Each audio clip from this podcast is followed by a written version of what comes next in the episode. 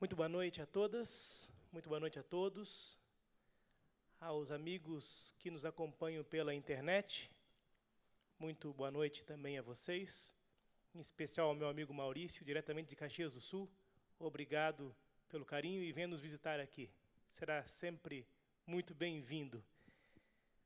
Eu fico muito feliz em aqui estar diante de vocês para continuar tratando sobre um assunto que é tão importante a história da igreja.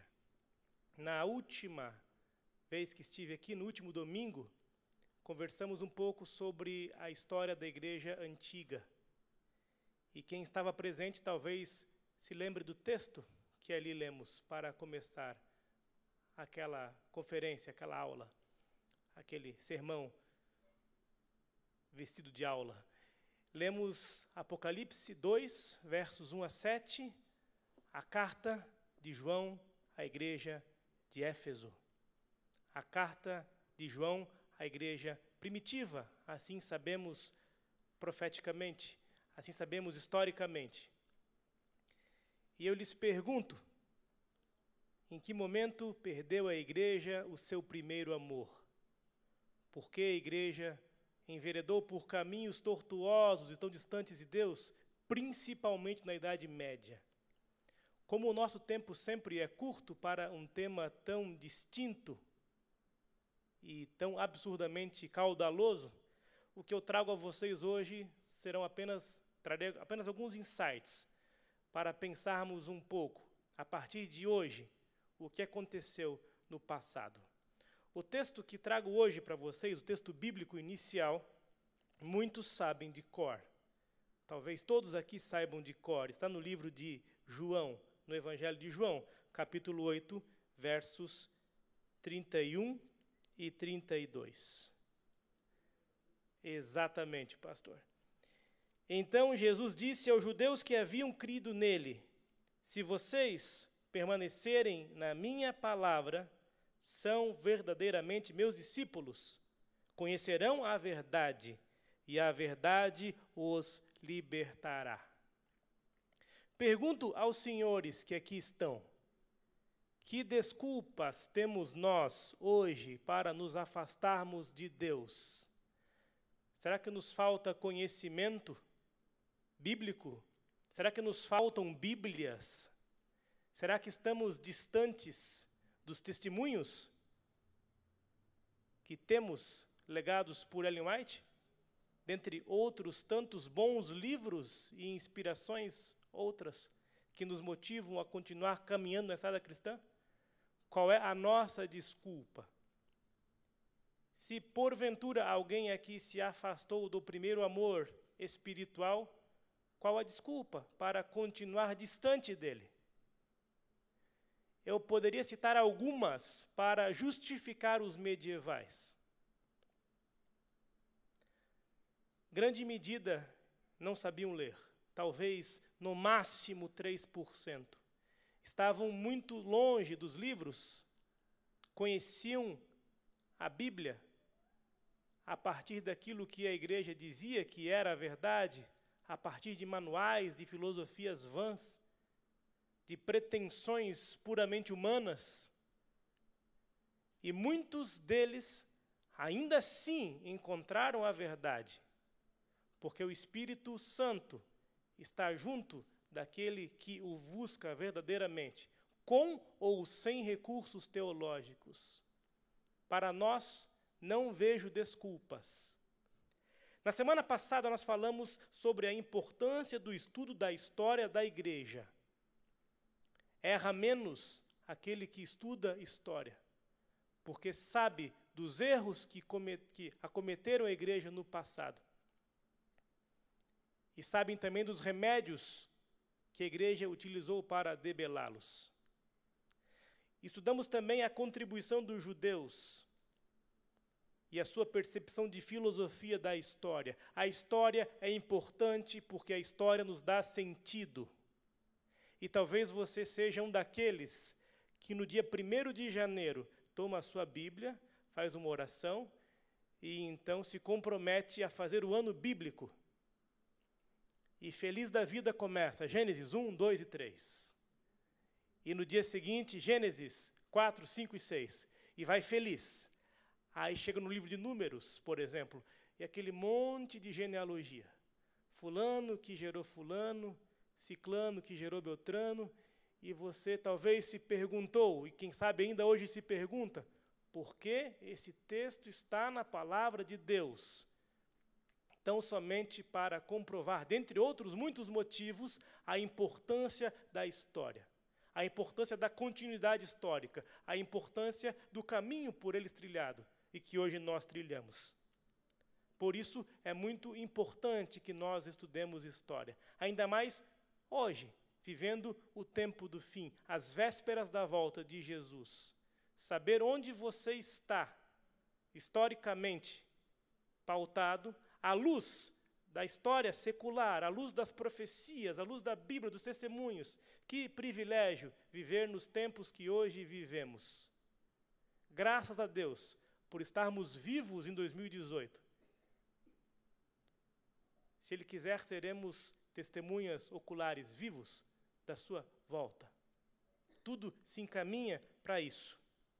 Note, a Idade Média, porque é sobre isso que falaremos hoje, brevemente, durou praticamente mil anos. Não foi tão ruim assim sobre alguns aspectos, foi terrível sobre outros. Eu leciono no curso de História dessa instituição aqui em Engenheiro Coelho a cadeira de História Medieval, um semestre, e Religiosidade Medieval, outro semestre. Um ano de discussões. E é pouco tempo. No curso de Teologia, um ano de História Eclesiástica, e é pouco tempo. Poderíamos passar esse tempo inteiro apenas e tão somente estudando um período da Idade Média. Mas, como precisamos avançar, então acabamos resumindo alguns períodos que ali aconteceram, para que fique claro apenas né, o contexto. Note, há algumas ideias errôneas acerca da Idade Média. A Idade Média não foi necessariamente um período de trevas. Muitas coisas boas ali aconteceram também. Na Idade Média, as universidades surgiram, inclusive fundada por uma mulher, veja você. Na Idade Média, houve uma revolução agrícola, uma revolução no campo, as pessoas passaram a viver mais e melhor. Descobriram uma forma de plantio de tal sorte que não é, drenasse as energias da terra. E, portanto, descobriram uma forma de prolongar a vida, principalmente das mulheres, que sofriam muito e o marido a cada vez que descobria que a sua esposa estava grávida, ficava feliz e ao mesmo tempo triste, porque não sabia se aquele garotinho seria o fim da sua esposa e, quem sabe, do próprio que estava em seu ventre. A Idade Média resolve alguns problemas. Contudo, do ponto de vista espiritual, eclesiástico, aí sim foi um período de trevas. Quando você lê o grande conflito, e nota a expressão que Ellen White usava para o período, idade das trevas, Dark Ages, é do ponto de vista religioso, espiritual que ela estava falando. Agora eu pergunto: não seria muito mais simples para nós vivermos na Idade Média, diante do pouquíssimo conhecimento que nos seria concedido, Simplesmente deveríamos ir à igreja, dançar conforme a música que a igreja ditava, e então poderíamos dormir tranquilos, sabendo que talvez alcançaríamos o céu, ou quem sabe o purgatório e depois o céu. Mas hoje não, hoje com tamanhos livros, documentários, perspectivas e sentido, Muitas vezes nos tornamos angustiados por todo o conhecimento que sabemos que nunca teremos, tão somente por falta de tempo, por falta de interesse. A crise de sentido que nos acomete hoje no mundo ocidental simplesmente não existia na Idade Média. Eu ainda hoje à tarde estava lendo um aumento de 30% no número de suicídios nos Estados Unidos. E eles simplesmente não sabem o que fazer. Eles não fazem a menor ideia. Simplesmente criaram um número gratuito onde então a pessoa que já pensou nisso ou que conhece alguém que pensa nisso deve ligar. E note, um país rico, um país próspero, um país onde todos têm pelo menos uma Bíblia. A média é que os americanos tenham nove exemplares da Bíblia em cada casa. Ou seja, não é por falta de conhecimento, provavelmente. O que está acontecendo?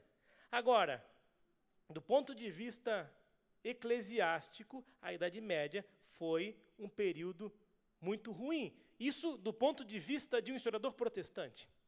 Porque se eu fosse um católico conservador, eu então diria que a Idade Média foi o ápice, foi o apogeu da civilização. Como eu disse na última, é, na última aula, na última palestra, no último sermão, domingo passado, a história é sempre interpretada. É óbvio que tem um elemento sobrenatural, o próprio Espírito Santo que conduz a igreja, mas ainda assim nós escolhemos as fontes. E eu prefiro aquelas que leio. A Bíblia, o Espírito de Profecia e alguns autores, inclusive por ela citados. Ali eu tenho as minhas premissas. Portanto, meus queridos, é, o que falaremos agora trata-se de ideias e não de pessoas. Não discutiremos aqui nada pessoalmente. São questões simplesmente doutrinárias ou contextuais históricas que dizem respeito ao catolicismo medieval. E para é, comprovar o que eu estou dizendo, eu tenho aqui dois textos de Ellen White. O primeiro está no livro Obreiros Evangélicos, página 329. Diz ela o seguinte, ou disse ela o seguinte: Entre eles, os católicos, existem muitos que são conscienciosíssimos cristãos, que andam em toda a luz que trilha que sobre eles brilha, e Deus atuará em seu favor. Há um outro texto, Testemunhos para a Igreja, volume 6, página 71. Diz o seguinte: O Senhor tem representantes seus em todas as igrejas. Todas as igrejas. A essas pessoas, as decisivas verdades especiais para estes últimos dias não foram apresentadas de modo que trouxessem convicção ao coração e à mente. Portanto, ao rejeitar a luz, eles não romperam sua ligação com Deus o céu será um lugar de muitas surpresas. Tudo isso para prepará-los para o texto do grande conflito, página 571, que comentarei agora. A Igreja de Roma apresenta hoje ao mundo, quando eu digo hoje, eu falo aqui de 1888, o momento em que Ellen White escreveu esse texto que continua atualíssimo para os nossos dias. A Igreja de Roma apresenta hoje ao mundo uma fronte serena, cobrindo de justificações o registro de suas horríveis crueldades. Parece bastante pesado. Vestiu-se com roupagens de aspecto cristão. Não mudou, porém. Agora eu pergunto: o que é que não mudou? A doutrina. Roma não muda. Nesse sentido, não é? Todos os princípios formulados pelo papado em épocas passadas existem ainda hoje. As doutrinas inventadas nas tenebrosas eras ainda são mantidas. E se você continua lendo o texto, ela envolverá também os protestantes. Afinal de contas, aquele que não tem a Bíblia como única regra de fé cairá. Não terá a preciosa luz da verdade no espectro total que deveriam ter. Eu apenas tomei um, um texto que diz respeito à Idade Média. E aí eu pergunto a vocês: que rumos a igreja tomou para chegar a esse ponto? E aqui eu preciso dizer alguma coisa sobre o início da Idade Média. alguns autores protestantes tendiam a dar por encerrada a antiguidade da igreja já por volta da época de Constantino, no quarto século. Notem esse nome, Constantino. Você provavelmente já ouviu falar em algum lugar. Historiadores católicos tentavam deslocar o marco de limite entre a igreja antiga e medieval tanto quanto possível para frente, em alguns casos até mesmo para o século XI. O 11 século da era cristã, o século de dentre outros, Francisco de Assis. Quando a igreja se pronunciou contra o pelagianismo, já chegamos a esse conceito, ela assinala o fim da ética pagã e de toda a filosofia grega ou helênica. Assim começa a Idade Média, quando, em 417, o Papa Zósimo no contexto dos concílios de Cartago, condena a heresia. Na verdade, aconteceram concílios naquela região no terceiro, quarto e quinto século. Em 417, o Papa Zósimo, devidamente é, inspirado em textos de Agostinho, condena o pelagianismo, que foi uma heresia que negava o pecado original e a corrupção da natureza humana negava ainda a necessidade da graça divina para a salvação. Então eu lhes pergunto: em que momento a igreja deixou o seu primeiro amor? Quando as heresias, talvez aqui e ali, começaram a entrar na igreja e ela não foi devidamente combatida, quando a iniquidade passou a ser deixada de lado como se fosse algo normal? Note, muitos de nós dizem que o grande problema de hoje é o secularismo. De fato, é um grande problema. Agora eu pergunto: a igreja do século XVIII, ou do século XV, ou do primeiro século, não tinha nenhum problema? Era muito mais simples de ser mantida e conduzida? Cada época teve o seu problema específico. Satanás se apropriou de cada contexto para dissimular e para enfraquecer a igreja cristã. Na Idade Antiga e Média foram as heresias. A historiografia clássica diz que a Idade Média se dá com o fim do Império Romano, em 476. Talvez foi isso que você estudou na escola. De todo modo, esse período é praticamente o período de Constantino, algumas gerações depois. E aqui, de novo, aparece o seu nome. Quem gosta desse assunto Leia o grande conflito. Leia o cristianismo através dos séculos. Leia a história da igreja cristã, todos eles títulos de bons livros. Em 324, Constantino, e eu não tenho tempo de falar dos anteriores e nem dos posteriores. Em 324, Constantino uniu o império e desejava a união com a igreja. Constantino havia percebido que não adiantava mais perseguir os cristãos. Eles, tão convictos das verdades que tinham, muitas vezes não se importavam em morrer para mantê-las firmes em seus corações. E então, talvez, Constantino citou o velho adágio: se não pode vencê-lo, junte-se a ele. Né? E logo no ano seguinte, ele conclamou o concílio de Nicéia, que aconteceu entre 20 e 25 de julho de 325. Imaginem os senhores que nos anos anteriores, até 313, quando aconteceu o edito de tolerância, os cristãos foram duramente perseguidos. E então, felizes estavam quando Constantino conclamou o concílio de Nicéia. Muitos líderes da igreja então ali apareceram. Alguns cegos, alguns sem braço, alguns sem perna, alguns escalpelados pelas perseguições. Felizes porque agora poderiam discutir assuntos eclesiásticos em paz. Eu lhes pergunto: foi bom ou não foi? Um líder com poder, com autoridade inquestionável, com dinheiro, conclamar um concílio para que a igreja agora, sem perseguições, pudesse tratar dos seus próprios assuntos, mediados pelo Estado. A grande maioria vibrou. E pergunto: quem os condenaria? Imaginem eles naquela época agora em paz. Talvez eles morreriam de velhinhos, mas não de perseguição.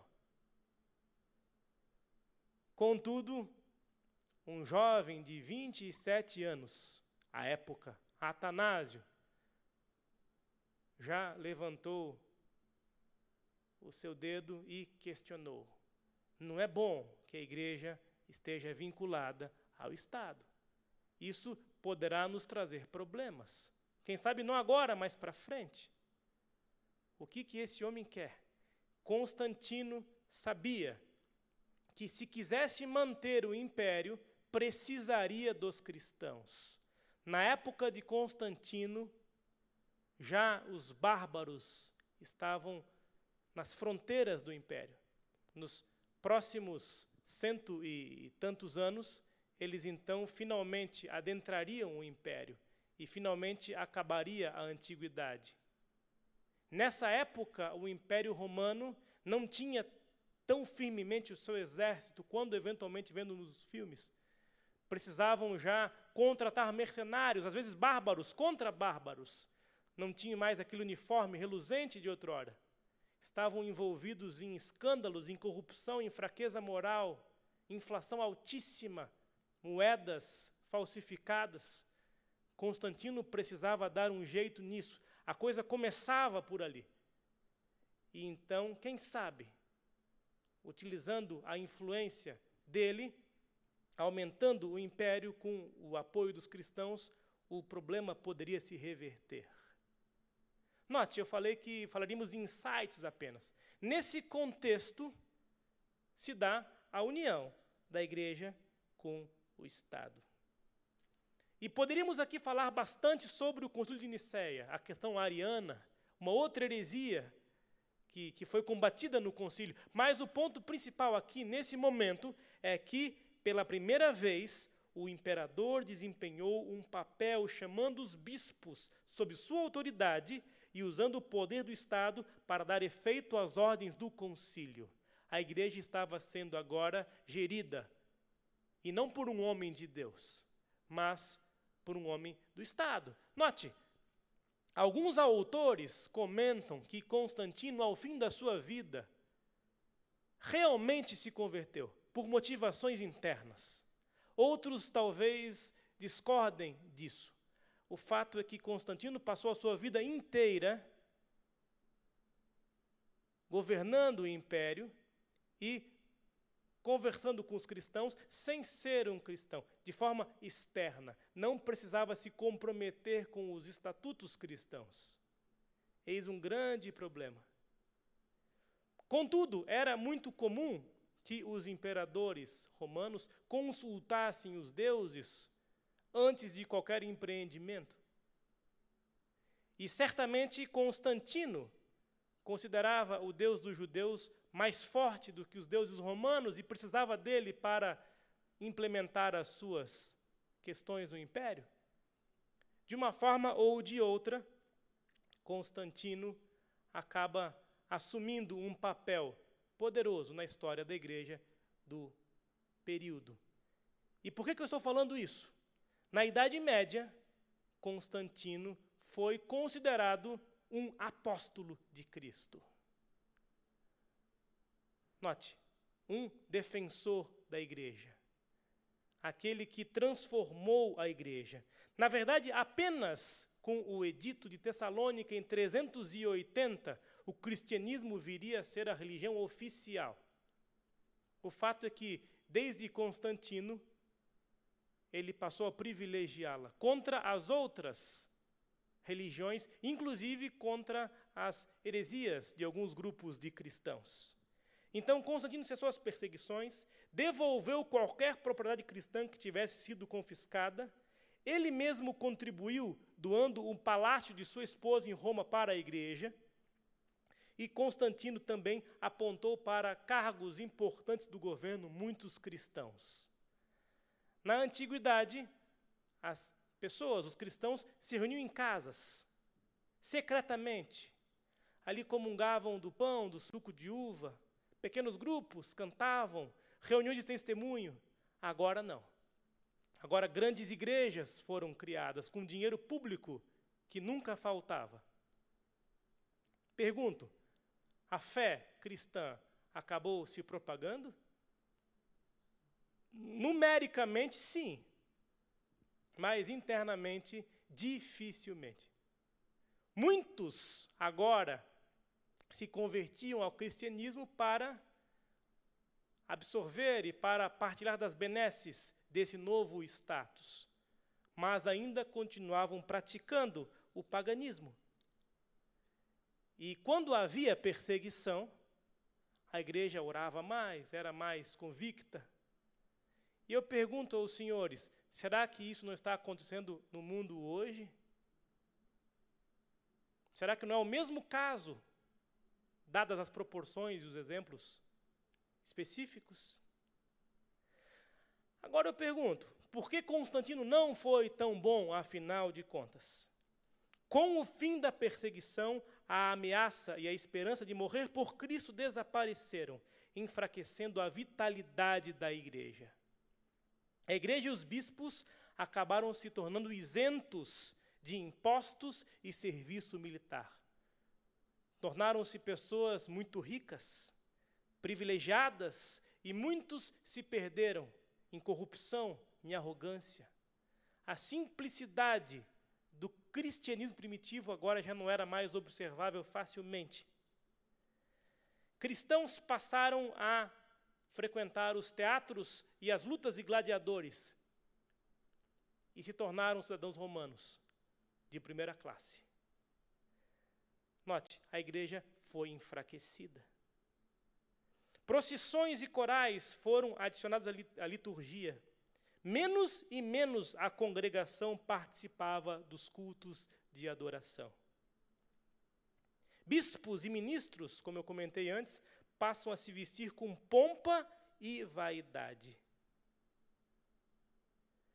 Incenso era usado agora na presença, é, que era usado na, junto ao imperador, agora é usado nas igrejas, enquanto reverência.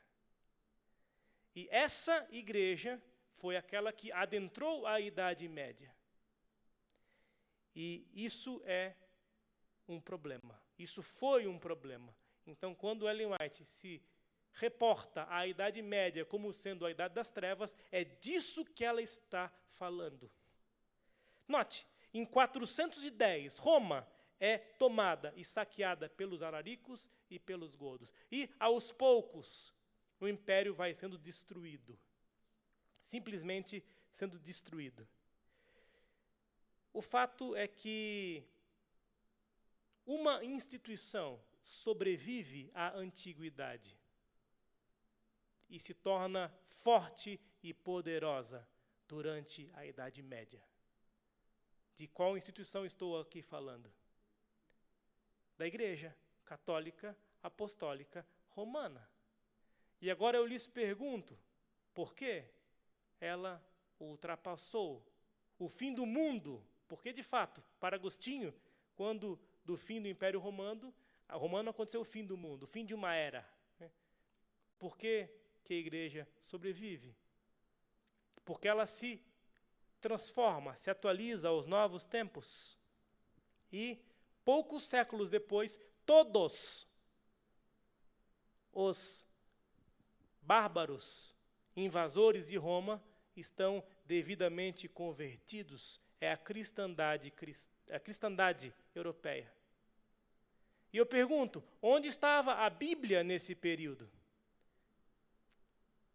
Ela estava com alguns copistas em lugares ermos, eventualmente uma outra cópia manuscrita, amarrada, acorrentada a uma mesa de uma biblioteca pequena, pouco acessível às pessoas comuns. Onde estava a palavra de Deus? Estava literalmente acorrentada. E as pessoas então precisavam simplesmente crer naquilo que essa igreja pervertida, impura, que pensava mais em poderes temporais do que nos poderes espirituais, agora mandava. Note, a instituição do papado se desenvolveu depois da queda do Império Romano. Com a perda do imperador, os cristãos se voltaram para o bispo de Roma, para que se mantivesse aquela unidade, antes mantida pelo imperador. Note, se o papado tivesse sido tão importante antes do quarto ou do quinto século, então certamente nós teríamos encontrado fontes abundantes sobre a história dos papas, redigidas naquela época. Mas dificilmente a encontramos, apenas eventuais fragmentos. Então, segundo essa história, segundo essa minha perspectiva, o primeiro papa foi Leão, no contexto do fim do Império Romano. Em 452, Átila, da tribo dos Hunos, tenta invadir Roma. Ele está às portas de Roma, o seu acampamento está a poucos passos dos portões de Roma. O Papa Leão sabe que se os hunos invadirem, vai ser um massacre. Não há nenhum exército entre os muros e os e os bárbaros e os hunos. Ele mesmo, sem escolta, o Papa, sai dos portões de Roma e vai se encontrar com o chefe dos hunos. Ninguém sabe o que eles conversaram. O fato é que Átila é convencido a não atacar Roma e simplesmente muda para o norte. Alguma coisa ali acontece. O fato é que, a partir desse momento, Leão, que já era tido como um bom exemplo de cristão, passa a ser tido também como um grande político. Até porque o próprio negocia com um outro, com uma outra tribo bárbara, os vândalos, que também, de novo, poupam a cidade de Roma. E Leão é o primeiro a argumentar que o bispo de Roma é o mais importante, pois a sucessão apostólica aponta, segundo ele, para Pedro, como o fundador desta igreja, no caso da Igreja Católica Apostólica Romana. E a partir disso, e pelos próximos mil anos, e poderíamos aqui falar de muitos outros casos, o papado se torna um local muito desprovido de fé e de espiritualidade, exceto raríssimos casos de alguns cristãos que, remanescentes que eram, ainda tentaram resolver uma outra questão ali nas suas comunidades. É? Surgem, ou surgiriam depois, é, grupos como os valdenses, que seriam duramente perseguidos pela igreja, por serem considerados hereges. E, portanto, esse período não é assim dos melhores para a igreja cristã e a sua percepção enquanto povo da Bíblia, enquanto povo que ora e que ouve a voz de Deus e tem também a inspiração bíblica como seu suporte mais importante. Na semana que vem, quando continuarmos falando sobre isso e chegarmos na Idade Moderna, vamos perceber o estado em que a igreja se encontrava quando surgem os primeiros reformadores. Prostíbulos, especialmente criados para atender sacerdotes, que alcoolizados procuravam meretrizes e ali passavam a noite inteirinha. E as fontes históricas disso. E o porquê de uma reforma necessária. Não que não tivesse havido perspectivas e tentativas de reformar a própria igreja antes desses reformadores. Na França, um monastério se levantou contra essas, esses exageros e, durante algum tempo, tentou reformar a igreja. Com algumas boas premissas, com alguns bons resultados, mas o fato é que eles não conseguiram é, se manter em relação a tanta perversidade sob todos os aspectos. E foi necessário que Deus tivesse que levantar reformadores para que a igreja novamente aqui e ali entrasse nos eixos.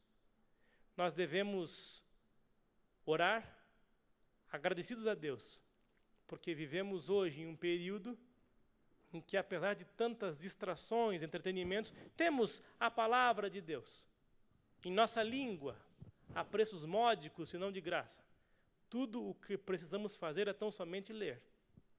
E se você não quer ou não sabe ler, então você consegue em áudio. E tantas e tantas pessoas que conhecem trechos inteiros da Bíblia que leem para você.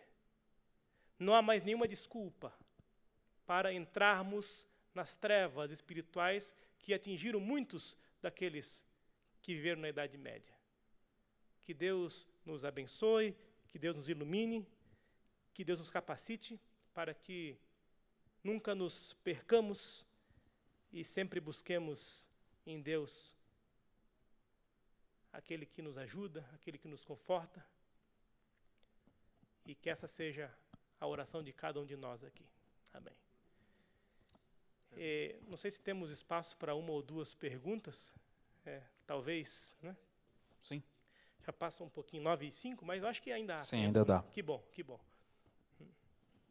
Se alguém tiver uma pergunta, pode, pode ficar aí que nós levaremos o microfone.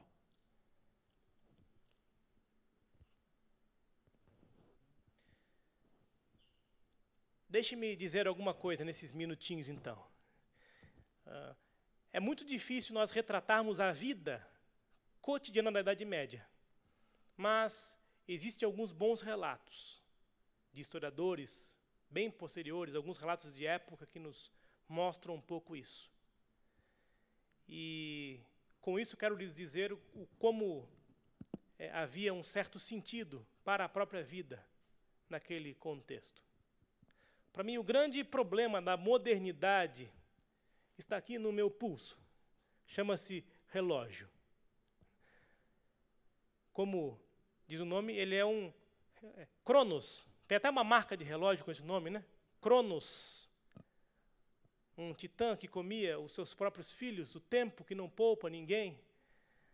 Na Idade Média, as pessoas não tinham relógios. No final da Idade Média, vão surgir alguns deles que marcavam primeiro apenas as horas e depois os minutos. O horário, portanto, o tempo não era mecânico.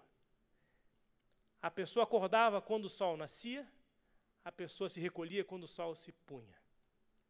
Ela basicamente acordava cedo no verão, um pouco mais tarde no inverno, ia para o campo, trabalhava sempre com muitas pessoas próximas, dificilmente sozinha e ali pelas três ou três e meia da tarde tocava o sino da igreja.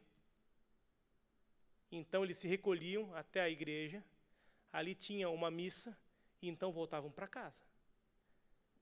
Basicamente era essa a rotina de um medieval. Dormiam muito cedo, provavelmente de madrugada acordavam para comer alguma coisa, e geralmente comiam pão, e basicamente a dieta medieval era pão e cerveja. Era uma dieta muito pobre, viviam muito pouco, de uma forma geral. Né? E assim eles viviam os seus dias. Durante pelo menos 130 ou 140 dias por ano, e alguns dizem até 180 dias, eram dias dedicados a feriados ou festas religiosas, incluindo aí os domingos. Nesses dias havia então procissões, né? haviam cultos e atividades é, religiosas. Nesses dias, nesses dias, o marido não podia tocar a sua esposa, inclusive. Mas existia uma vida cultural muito rica fora dos padrões da igreja. Música de boa qualidade, bons poemas, bons textos que foram feitos naquela época. E finalmente no, no século IX, o Papa Gregório institui o canto gregoriano, monofônico, cantado por homens. A igreja passa a ter uma outra dinâmica. Nenhum instrumento musical era permitido dentro da igreja. Aos poucos, isso ah, vai mudando. Ao fim da Idade Média, surge o órgão. Aqui temos um exemplo de um deles eletrônico. Hum, e o órgão acaba sendo o grande rei enquanto instrumento litúrgico, e a igreja então ganha uma outra forma, mas basicamente a vida era vivida em um sistema que não era capitalista. Em grande medida, os medievais não conheciam o dinheiro, ou pouco faziam é, troca, ou pouco tinham contato com o dinheiro. Era uma vida baseada em trocas. Viviam em feudos, que eram pequenas pro, é, porções de terra onde tinha um rei. Só que notem, há uma diferença entre eles e nós, de uma forma geral.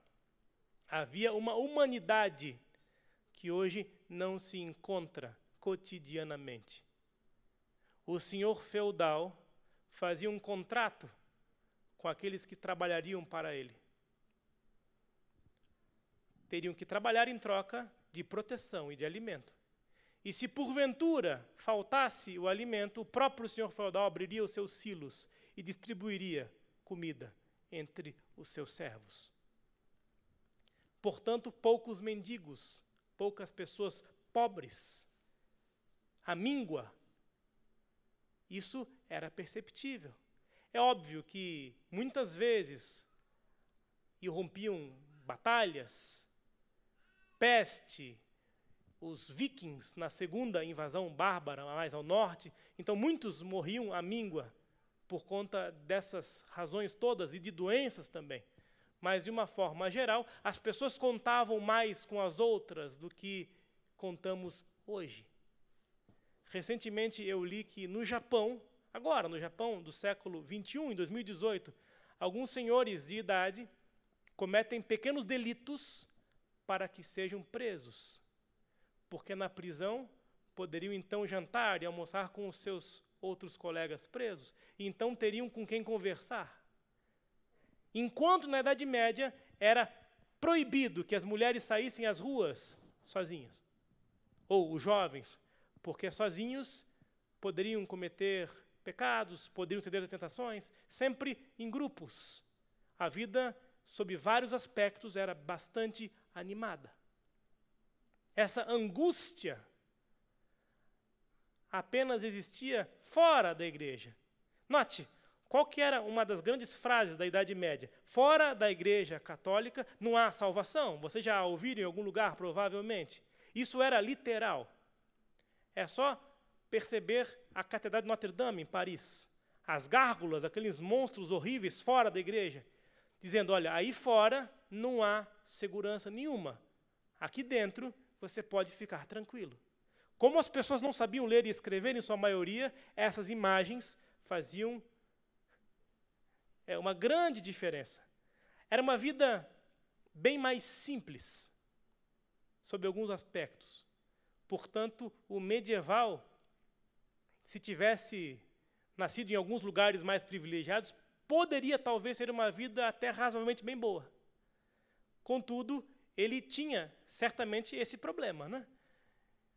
Não sabendo ler e escrever, não teria acesso à palavra de Deus. E sabendo ler e escrever, teria que ter muito dinheiro para comprar um livro, que seria manuscrito. E dificilmente teria acesso. Então, há pontos positivos e pontos negativos. Mas, isso aqui é importante, Deus sempre manteve o seu povo remanescente, mesmo nesse período, mesmo entre os católicos daquela época. Houve sempre homens e mulheres valorosos que se ajoelhavam e pediam perdão e misericórdia para Deus, e que faziam tudo aquilo que conheciam de acordo com a luz que lhes era dada. Então, muitos mártires daquele período. E Ellen White comenta, na Idade Média e Moderna, quando as chamas da Inquisição foram acesas, homens e mulheres de fé iam cantando para o madeiro, para enfrentar as chamas. Alguns se abraçavam àquele, àquela madeira tosca e beijavam aquela madeira e agradeciam pela oportunidade e cantavam hinos enquanto eram consumidos pelas chamas. E aquilo impactava de tal sorte as pessoas que ali estavam assistindo, que muitas se convertiam. E se você quer mais informação, leia o livro dos Mártires, de John Foxe, que é um livro que fala da Idade Moderna, que é o tema da semana que vem, mas que tem esse contexto de agora também. Quantas e quantas pessoas não se submeteram a esse sistema que aqui nós falamos há pouco e morreram por Jesus Cristo? Pergunto: quantos hoje estão dispostos a perecer pela causa de Cristo? Confortáveis que estamos, com os nossos lares cheios de livros, inclusive de religião. Talvez muito poucos. Portanto, levemos bastante a sério a espiritualidade daquele período, apesar dos pesares. Não tendo é, alguma outra pergunta, na verdade, foi apenas um comentário que eu fiz, né? Vamos orar então? Senhor bom Deus, querido e amado Pai, muito obrigado pela vida, muito obrigado pela saúde, muito obrigado pela forma como o Senhor conduz a nossa vida. Muito obrigado porque podemos olhar para trás, para o passado de nosso mundo e verificarmos ali também os teus passos ali também verificarmos a forma como o Senhor conduziu o teu povo, mesmo em meio a trevas morais e espirituais. Muito obrigado porque hoje temos a tua palavra franca e aberta, acessível a todo aquele que deseja conhecê-lo mais e melhor. Senhor, que seja o nosso desejo íntimo conhecê-lo cotidianamente mais e melhor. Abençoe a nossa vida. Nos dê uma boa semana, em nome e por amor a Cristo Jesus. Amém. Amém. Tenham todos uma boa noite.